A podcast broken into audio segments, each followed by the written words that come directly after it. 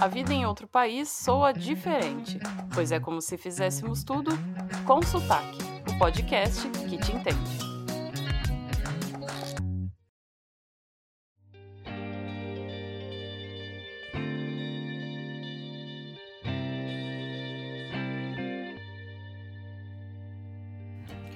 Há situações na vida em que, por mais que nos esforcemos a acreditar que está tudo bem, o nosso íntimo sabe que não está.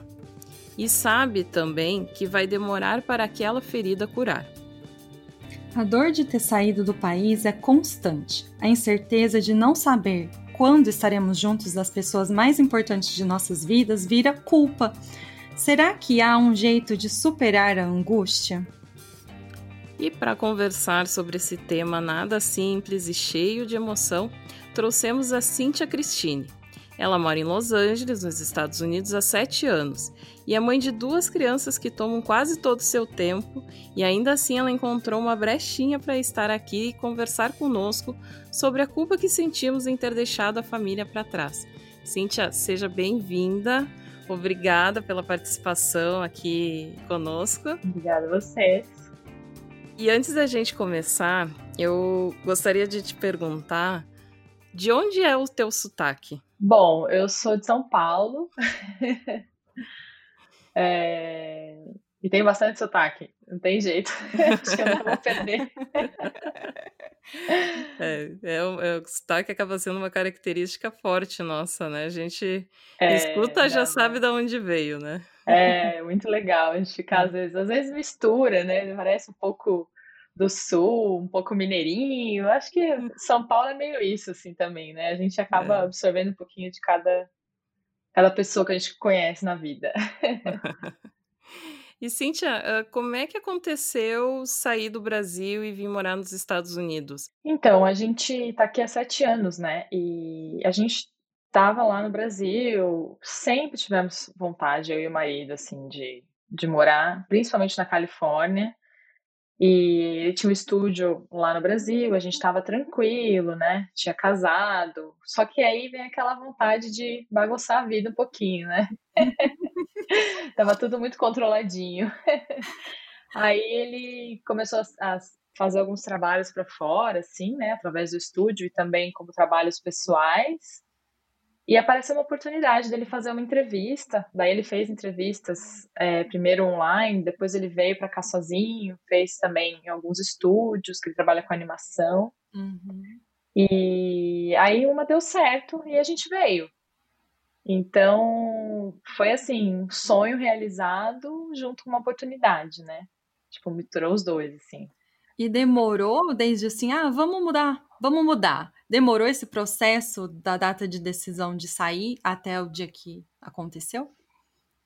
Sim, quando a gente uh, se casou, a gente estava num se enfiando em um monte de dívida, né? A gente uhum. comprou nosso apartamento no Brasil e aí é, começou a construir uma vida juntos. E demoramos para fazer nossa viagem de lua de mel, né? Uhum. E aí, um ano depois que a gente casou, a gente fez essa, essa viagem, que foi vir para cá, conhecer a Califórnia. Então, a gente, na verdade, foi para Nova York e para cá, para Los Angeles, né? E a gente se apaixonou por Los Angeles. A gente até achou que fosse apaixonar pela outra, pela outra ponta do país, né? Lá para Nova York. Mas a gente acabou se identificando muito com, com o jeito aqui, né? De estilo de vida, cultura. E aí a gente falou, não, pera, vamos, vamos ver como que é para morar aqui, vamos, vamos fazer acontecer. E a gente tinha até amigos aqui, assim, pessoas que a gente já conhecia, que o Ariel, principalmente, o marido, tinha contato já na área, né, de, de animação, que também botou pilha, né? Não, vocês têm que vir. E aí, quando a gente voltou, a gente voltou para o Brasil, a gente estava já com essa, com essa vontade, assim, muito forte de fazer acontecer. E aí foi mais ou menos um ano, assim, para a gente realmente fazer acontecer, que foi um planejamento de, de controle de gastos, né, que a gente sabia que a gente tinha que trazer uma grana, e o real já era bem diferente da, da moeda que é hoje, né, o valor. E aí a gente começou a não fazer mais nada no Brasil, assim, em São Paulo a gente malemar saía para comer de vez em quando, e o resto era tudo guardando dinheiro. E aí a gente veio mais ou menos um ano, assim, contando tudo. E nesse processo vocês foram dividindo com a família? Ah, a gente está querendo morar fora. Uh, trouxeram eles para o planejamento ou foi uma coisa assim, vamos planejar e depois aos poucos a gente vai contando para a família? A gente não dividiu logo de cara com a família, não. é, visto que eu, principalmente, sou uma pessoa bem família, né? Uhum. Eu sempre gostei muito de estar em família, das festinhas, dos encontros, das festas de fim de ano. É, eu sempre fui muito apegada, né, com a minha família, parte da minha mãe principalmente. Então, é, eu sabia que não ia ser fácil, né? E a gente falar por falar que a gente estava querendo mudar ia causar uma dor talvez desnecessária se realmente não desse certo. Sim.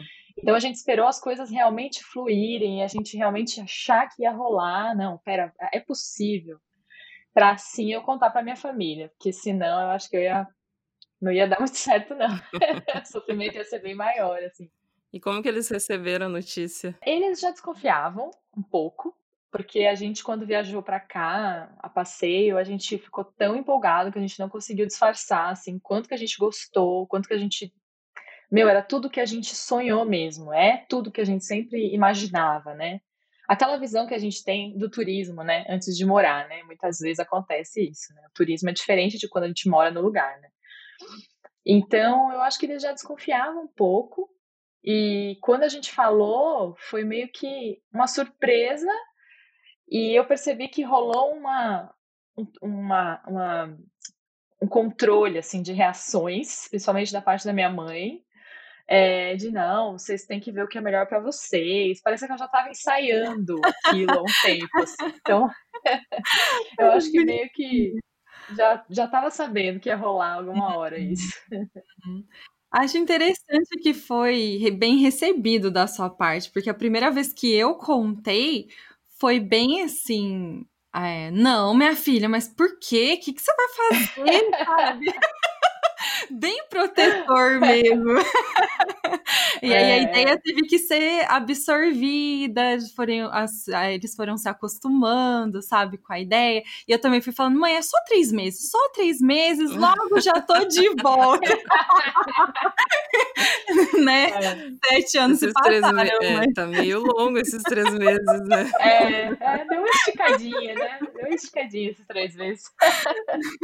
é, a gente... É, assim, eu acho que por eles já esperarem, no meu caso, né, um pouco, assim, já ter essa. E eu sempre fui meio assim. A personalidade é o que eu quero e é o que eu vou fazer, sabe? Uhum. Então eu acho que não tinha como brigar comigo ou querer me convencer, que minha mãe já sabia que não ia dar certo, já tinha decidido. Dentro de mim já estava decidido, já estava fazendo a mala, entendeu? então eu acho que foi um pouco isso também. Ia sem vão, né? E a ideia era um ano também. A ideia também era um período curto, né? Era um ano. Vocês tinham um convívio intenso com a família. Mesmo com a vida Sim. corrida, conseguiam Sim. ter um convívio. Fim de semana era família. Era difícil a gente ficar só nós, nós dois, assim, em casa. E a gente já tinha os nossos cachorros, que a gente tem até hoje, né? Então era nós quatro, né? Eu tenho dois cachorros era difícil. Eu sempre dava um jeitinho de ir para minha mãe, ir para os meus sogros, ficava sempre assim, do meu pai também, que é uma outra família, meu pai é separado da minha mãe. Então é sempre a família junto, não tinha jeito não.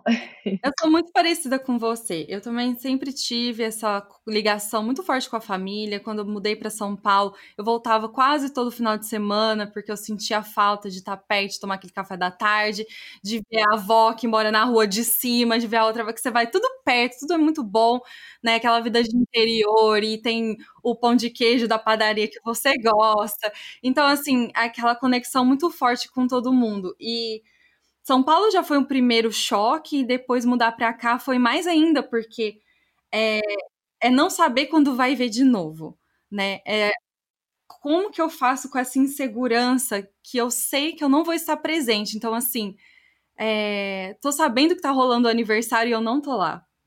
É, isso é duro. é, é, muito difícil passar por isso. E você tem alguma coisa assim que você fala. Você inventou ao longo do tempo uma estratégia de superar isso? Tem, tem uma estratégia de superar isso. Não ficar sabendo. Né? Eu acho que. é, a pior parte, assim, da gente estar tá longe. E a gente vai achando que o tempo vai diminuir isso, mas não diminui, não. A gente tem os momentos, eu acho que do mesmo jeito que a gente é poupado de momentos tristes, né, como partida de algum ente querido, que a gente não tá lá, né, ir em velório, que querendo ou não é uma coisa pesada, né, assim, pra gente, né, ir, né, por mais que a gente queira ir, é um negócio que é uma dor, assim, né, na alma, sei lá. Então, você não estar lá poupado disso, né, tem um, um, um lado positivo, entre aspas.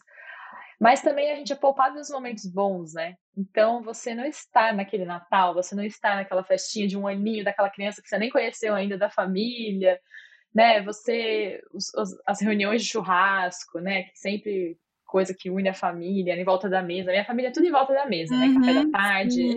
Você sabe, né, Nath? Tamo junto, né, Nath? Delícia, sim. É, tudo em volta da mesa. Então, eu acho que o grande lance é a gente se proteger e não ficar sabendo. Só ficar sabendo uhum. depois, porque é, é dolorido. É, é dolorido. E, e para os teus filhos, como é que é assim? O... Eles nasceram aqui nos Estados Unidos. Nasceram aqui. E como é uhum. que acontece assim a dinâmica do convívio dele com deles com os avós, com tios? Uh, vocês conseguem assim através da tecnologia fazer todo mundo ficar presente para uh, o crescimento deles ter todo o, o convívio do, da família? Pois é, com criança é um pouco mais complicado, né? Eu tenho um de cinco anos e uma de um ano e meio, né? O de cinco anos, ele, ele cresceu vendo a avó e o vô na telinha, né, do, do celular. Só que nessa idade que ele tá, eu tenho que ficar correndo atrás dele, ele não quer mais ficar parado, né? É. A minha mais nova ainda fica, assim, olhando, vai dar oizinho, vai dar beijinho. Mas assim, dura dois minutos. Hum. Já tá fazendo outra coisa, já tá o corpinho precisando se mexer. Então, assim, a gente vai. Eu faço muito vídeo deles e mando. É, às vezes, videozinho, ah, manda aqui um beijinho pra vovó. Aí ele vai lá e fala, ah, um beijinho, vovó, sabe? Sai correndo. Hum. Então, eu acho que vai mudando, vai se transformando, mas a gente está sempre tentando é, é, manter os avós, principalmente, né? Sabendo o que está rolando com eles, né? Se eles estão bem, se não estão, se vai para a escola, se não vai, sabe? Eu acho que isso é importante, assim, a gente manter essa, esse laço. É, e a minha mãe, principalmente, tem muito medo. Ela fala: ai, você demorou cinco dias para me ligar? Como assim? Cinco dias para me ligar? Um mês sem falar com as crianças? Aí daqui a pouco eles não me reconhecem mais. Então ela tem esse negócio de precisa mostrar minha carinha, vai, me move, liga aí, mostra minha cara, porque eles precisam ver quem sou eu, né? E o mais gozado é que assim, quando a assim, a gente ficou quando eu engravidei do Oliver, né, meu primeiro filho, a gente ficou um tempo sem ir pro Brasil, né? Ele, ele, nasceu, a gente foi com seis meses, e depois a gente ficou um ano praticamente sem ir pro Brasil, né? É, a minha mãe até veio e tal, né? Mas aí ela ficou com esse negócio de, meu Deus, ele tá crescendo, ele não vai lembrar mais da minha cara. E foi tão natural para ele, quando ele viu a cara dela, assim, ao vivo, porque eles não acho que não entendem muito a cabeça da pessoa ali, a cara da pessoa no celular, né? Deve ficar meio estranho. E aí, quando a gente chegou no Brasil, que ele encontrou a minha mãe, ele saiu correndo, oh, deu um abraço nela, assim, foi tão legal. E ela ficou, nossa, ele lembra de mim. Tipo, meu Deus, a minha cara no celular ali funcionou, né? Então eu acho que é realmente uma coisa importante para eles, né? Principalmente para eles, para a gente também, né? Mas tentar manter esse laço com as crianças, né? Que crescem tão rápido e mudam tão rápido, né? É. Essa é a minha maior dor, não ver, não ver tanto as crianças crescerem quanto avós e pais envelhecerem, sabe? Porque são coisas que passam tão rápido e, e mesmo que seja um ano e a gente se vê a cada ano, você já vê coisas diferentes, a pessoa já tem uma mania nova, um comportamento novo, sabe? Descobriu coisas ou melhorou outras. E eu não estava junto. Então, essa coisa da convivência, por mais que eu tente, ou eu não consigo pelo, pela câmera, sabe? Então, isso vai me gerando muita culpa, assim, puxa, eu tinha um assunto para falar com meu pai, agora, assim, coisa aleatória de fim de tarde, sabe? Mas quando eu chego lá, eu não lembro mais disso. O que seria uma dica de experiência de vida que ele poderia compartilhar comigo? E eu, eu, eu sofro muito com essa parte de pensar no que eu estou perdendo por não estar lá, sabe? Assim. Isso é o que me faz chorar às vezes à noite antes de dormir, que eu fico pensando, nossa, mas será que eu tô fazendo certo? Porque eu não estou aproveitando a vida dessa pessoa ao meu lado. E isso me, me entristece. É lógico que eu sei as vantagens de estar aqui, mas me entristece de eu não estar lá e um dia me arrepender, sabe? Assim, é uma Pode ser uma falha minha, eu acho, porque eu não, com, eu não converso com não ele. Não acho que é sua, tanto não. quanto você. Eu falo com ele, meu, meu dia é domingo, eu converso com eles de domingo, sabe? E no uhum. dia a uhum. dia é uma mensagem aqui, outra ali. Então fica aquela coisinha aqui, sabe? E o meu, minha estratégia é não pensar nisso, porque se eu penso, é sofrimento todo dia. É choro. É. é. Mas eu não acho que é uma coisa sua, não é, é, pessoal sua, eu acho que isso é, é bem comum, assim. Eu tenho essas sensações também, assim, o, o, meu sogro, por exemplo, ele é idoso, mais velho, né? Ele tem 80 anos. E a gente sempre fica nesse pensamento, assim, às vezes bate essa coisa de, meu Deus, o que eu tô perdendo? Ele tá ficando velhinho cada vez mais, né? já são sete anos longe. Então, assim, eu acho que é um trabalho mesmo que a gente tem que fazer de autocontrole emocional mesmo, assim, da gente meu, tá tudo certo, é assim que tinha que ser. É, eu tô presente sempre que eu puder, eu vou lá sempre que eu puder, vou mostrar as crianças sempre que eu puder. Mas eu acho que esse sentimento de realmente, quando a gente se vê na telinha, a gente fica com assuntos né? Ah, hoje eu comi macarrão. É. Né? Tipo umas coisas assim. Hum. Quando você tá presente, né? Ele vai te mostrar uma infiltração do, hum. da, da, casa dele lá. Ah, que infiltração. Eu passei pasta de dente, ou sei lá, eu.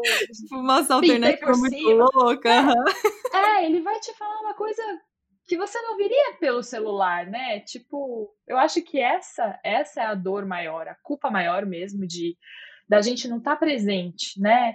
É lógico que se a gente morasse na sua cidade, ainda né, um, é um pouquinho menor, mas assim, a minha, a, no meu caso, a minha cidade, São Paulo, eu com certeza não moraria tão próximo dos meus pais. A gente já tinha uma distância ali de uma hora dirigindo, meia hora, porque é trânsito, né? Uma ponta aqui, outra ali. Então eu já, já não estaria presente tanto quanto eu gostaria de morar na mesma casa, por exemplo né? Então eu fico trabalhando isso em mim assim, mas espera, eu já eu também estaria longe, não tão longe, mas também estaria longe, né?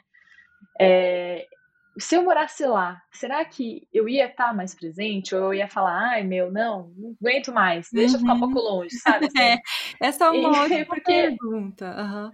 A gente cresce, né? A gente também adquire manias e, e vai, ah, isso me incomoda, melhor a gente ficar aquela distância saudável, né? Porque né? Conviver também não é fácil, né?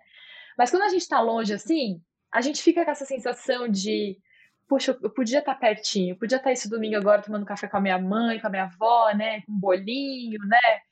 Então, mas ao mesmo tempo a gente tem que pensar que os momentos que a gente está junto tem que ser né, intensos, tem que ser aquela coisa de é abraço, beijo, se ver é. e tomar um café, né? E construir memórias. Eu aprendi muito isso de quando tá com alguém, aproveitar aquele momento que você tá passando.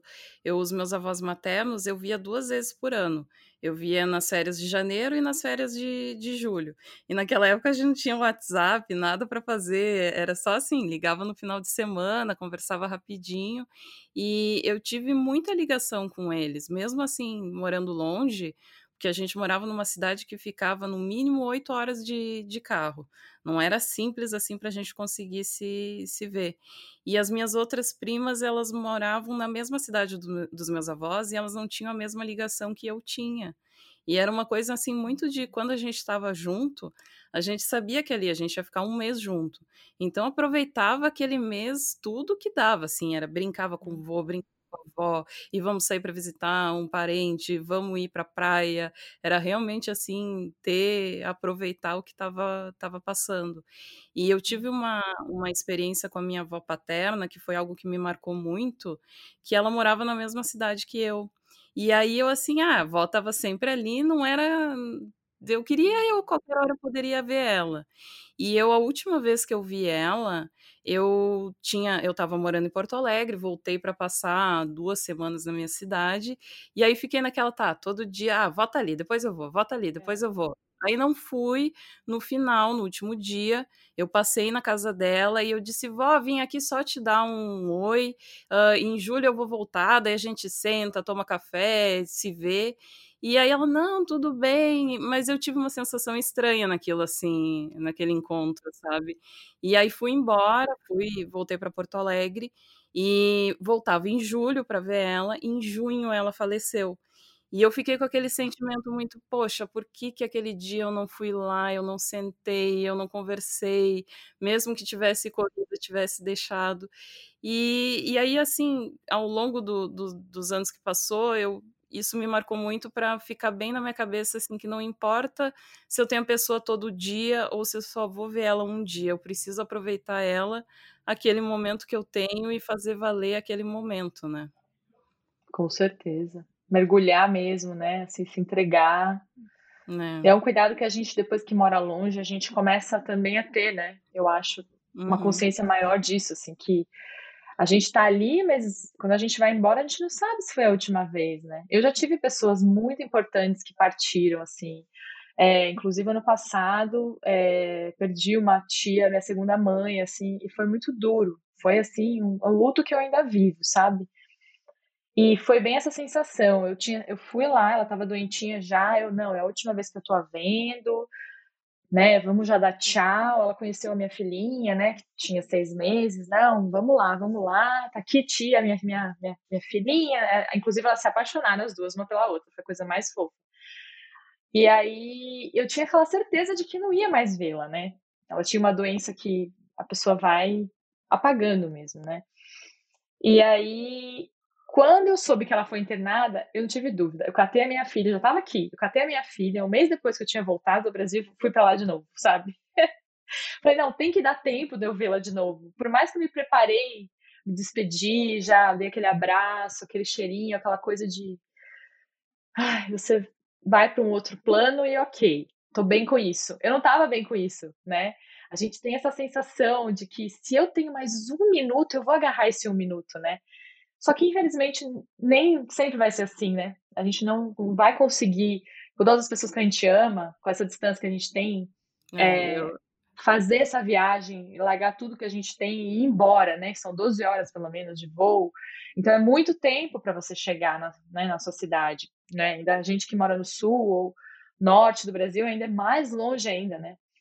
E então eu acho que é isso mesmo, é a gente tentar se livrar dessa culpa, né? Porque ela existe. A gente sente essa culpa mesmo, de, poxa, minha mãe tá com uma gripe ferrada, se eu tivesse lá, eu tava com ela ali, segurando a mãozinha dela, levava as crianças para ela dar risada, sabe? Ou, ah, aniversário do meu sobrinho, putz, né? Então tem, sempre vai ter aquela culpinha te cutucando. Então eu acho que o mais importante é isso, a gente tentar sempre fazer intenso esses momentos de união, assim, que a gente tiver com eles, né? Sempre ser aquela coisa de pegar, encostar, beijar, abraçar, dizer que ama, né? Eu acho que é. Ô, é bem isso. Assim. Mas, assim, você tem um prazo de validade que você fala assim: chegou minha hora, tem que ir lá ver esse povo, porque eu não aguento mais. O meu potinho do amor tá vazio. Preciso ir. tem uma. Ah, data. com certeza. É, eu, eu falo isso, assim, do potinho, porque eu sinto exatamente isso, assim, eu acho que a gente, quando tá no Brasil, a gente se reabastece, né, uhum. da atenção, do amor, das pessoas que realmente valem a pena, né, se a gente for pensar assim, não que aqui não tenham pessoas especiais, mas ali as nossas raízes, né, apesar de a gente ter saído e arrancado elas, né, vindo uhum. pra cá, então eu acho que fica mesmo um, uma agoniazinha, assim, rolando, então eu acho que seis meses para mim é o, é o tempo. É o tempo que eu fui. Puta, já faz seis. Começo a sentir uma agonia, eu vou olhar a data e falo: caramba, seis meses já. Não, vamos planejar, vamos lá. E o marido é a mesma coisa. Eu percebo que a gente tem esse tempo, assim. A gente tenta ir duas vezes por ano, sempre tentou fazer esse planejamento de tirar uns dias. Ele, por ser freelancer, tem essa. consegue ter essa estratégia, né, agora. Então, é, a gente sempre tenta ir, assim, ficar pelo menos umas duas semanas lá. Uhum, é. Eu sinto isso também. É. Você sabe o que, que mais é, eu percebo? Nem é a, o período. Eu começo a ficar de mau humor. Não é nem a data, sabe? Quando eu vejo que eu tô bem mal-humorada, bem rabugenta com tudo, tudo me irrita. Ah, nada em Los Angeles é bom. Ah, esse chão. Ah, esse passarinho cantando. ah, esse sorvete. Nada, nem as coisas boas, nada mais é bom. Eu falo, ah, eu acho que tá ah, na hora de ir pro ah. Brasil. Tá, tá é muito engraçado isso. Meu reflete no humor. E agora eu não é consegui, verdade. né? Porque em julho fez um ano que eu fui e já queria ir de novo. E não deu por causa da quarentena. É. Gente, tá muito difícil. tá, tá, muito tá difícil. difícil de aguentar, é. assim. Acho que esse ano o problema tá sendo a gente lidar com essa incerteza de não saber quando vai, né? Uhum. Eu tava com a minha passagem comprada e aí uhum. acabei não indo. Aí a gente já tinha planos de passar o Natal. Uh, no fim, não vai passar o Natal, então fica aquela coisa assim, tá, e quando que a gente vai ir para lá, né? É, é um... vários amigos perguntam, eu falo, eu não sei, porque eu não sou doida de ir pro Brasil do jeito que tá agora, assim. E depois correr o risco de pegar algo no caminho e passar para alguém, sei lá, eu não sei, eu não me sinto em paz ainda de, faz, de planejar essa viagem. Mas fico aqui na esperança de que as coisas se acalmem, tudo comece aos pouquinhos voltar ao normal, né? Que a gente possa viajar de novo com as medidas de segurança, enfim, e finalmente matar essa saudade. Mas eu não vou conseguir não mencionar que eu sinto um pouquinho é, de satisfação das pessoas hoje entenderem um pouco sobre a nossa saudade. Porque não poderem, né? Eu vi muita gente reclamando, ah, eu tava com viagem marcada, fazia, sei lá, 15 dias que não via a família. Já tava com viagem marcada pra ir lá ver a, a família e tudo mais. 15 dias tava sentindo falta. 15 dias, uhum. tá chorando, falando, meu Deus, meu filho não vai ver a avó. E eu, eu não consegui, assim. eu não sei se é, sei lá, eu que tô fria demais, mas eu não consegui ter dó. Ou assim, ai, ah, me me identificar com ela, porque eu falei assim, bem, você não tá entendendo. Isso daí tá fácil, tá fácil. Bichinha. que isso? Eu passei por isso na época da Páscoa, ver o pessoal reclamando, ah, eu não vou passar Páscoa. Eu pensei assim, eu não passei Natal, não passei Ano Novo, não passei Carnaval, não passei Páscoa, não passei tanta coisa e tá aí reclamando só do, do é. da Páscoa.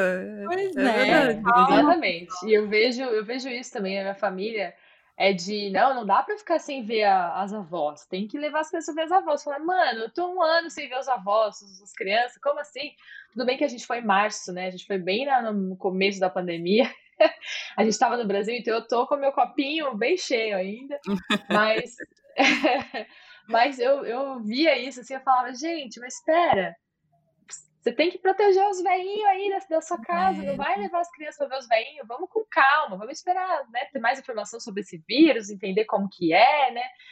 Que não, duas semanas sem ver minha mãe, sem ver meus os veinhos, não dá, não dá. Tipo, gente, nós moramos longe da família, a gente aqui trabalha isso todos os dias, né? É uhum. possível, né? Isso, é possível, calma, vai ficar tudo bem, vai, sim, sabe? É... Consegue controlar, é. E agora que a gente está encerrando o programa, assim, é... conta para mim, ou um pouquinho, sei lá, qual seria seu sotaque? O sotaque da Cintia. ah, eu, eu acho que o, o importante é realmente a gente de alguma forma se fazer presente é, com as pessoas que a gente ama, mostrar que elas são importantes, é, sei lá, mandar amor, né? Tá uhum. sempre olhando no olho, nem que seja através de um, de um vídeo, né? A gente tá ali dizendo para nossa família que elas, que elas são especiais, assim. Eu acho que eu tô vivendo muito isso, principalmente agora, com né, esses últimos anos com as crianças, eu fiquei muito mais amorosa, assim, com a família, né, na distância. E também com tudo isso que está vivendo no mundo, né? Da gente não saber o dia de amanhã, de ter essas inseguranças. Então eu acho que é meio isso, assim, a gente se fazer presente ali, estar junto, uhum. né? É isso mesmo. É e obrigada por estar junto aqui com a gente hoje. Ah, eu que agradeço. Uma honra. E eu queria te pedir se você quer deixar o contato aí para se alguém quiser entrar em contato contigo, seja um e-mail, um uh, perfil do Instagram, alguma coisa assim, se você quiser deixar aqui para quem está escutando. Com certeza. Eu tenho minha página no Instagram, que eu sou mais ativa do que no Facebook. é, mas, assim, compartilho do meu dia a dia mesmo com os meninos. Então, se alguém quiser seguir, me mandar mensagem, estou aberta também. Que é, acho que depois a gente pode pôr de alguma forma escrito, que é um pouquinho complicado. é Ciciri Pips no Instagram. E eu tenho uma página também de maternidade, mas está bem abandonada ultimamente. Mas é bem legal. Mas, é, mas eu gosto de compartilhar um pouquinho sobre coisas que eu tenho aprendido na maternidade, tem me transformado também, que é, é troca materna, troca underline materna, também podem seguir se quiserem. Um prazer.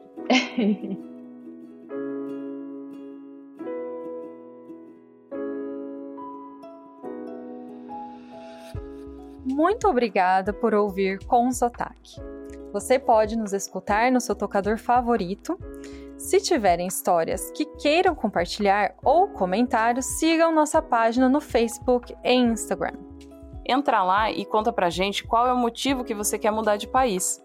E se estiver de bobeira, continua aqui e escuta nosso próximo episódio. Tchau e até lá!